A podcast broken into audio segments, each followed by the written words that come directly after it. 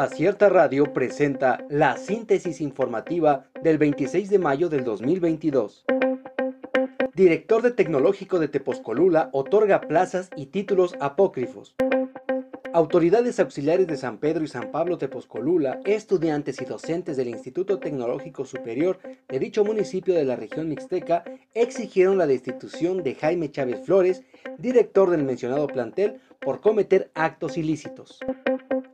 Opinión con acierto. Armas legales contra vidas inocentes. El fácil acceso a las armas en Estados Unidos sigue cobrando vidas de inocentes, como lo ocurrido esta semana en Texas. La compra del arma fue de manera legal y organismos que están a favor de que las armas sean de fácil acceso para todos en el país americano argumentan que el hecho es más una problemática de salud mental que de control de armas. Desafortunadamente, lo que ocurre en ese país repercute en gran medida en México, Así que el rumbo que tome este debate también se verá reflejado en nuestro territorio. Avanza obra de tren Maya en suelo con alto riesgo de colapso. Las espeleólogas Ámbar Marina Cuevas y Tania Ramírez caminan en medio de la selva sobre un suelo que metro a metro tiene decenas de hoyos. No lo dicen, pero saben que aquellas aberturas, cuyo fondo no se alcanza a ver, no son más que vestigios de la existencia de miles de cuevas subterráneas interconectadas entre sí que se encuentran justo por debajo de ellas.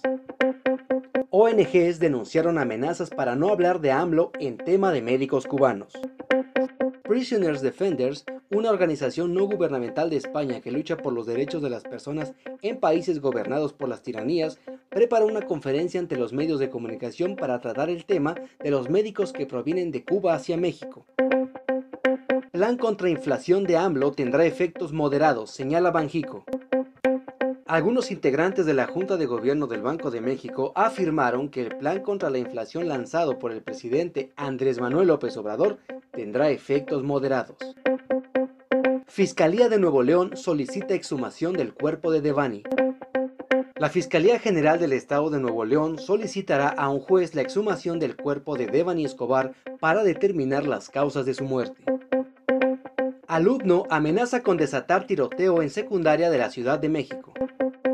Estudiantes y padres de familia de la secundaria diurna número 88 Dr. Nabor Carrillo Fuentes, ubicada en la alcaldía Venustiano Carranza de la Ciudad de México, denunciaron a un alumno por supuestamente amenazar con desatar un tiroteo. Acierta Radio presentó la síntesis informativa. Escúchanos el día de mañana con más información. Síguenos en las redes sociales como Acierta Oaxaca. Visita nuestra página web www.acierta.mx.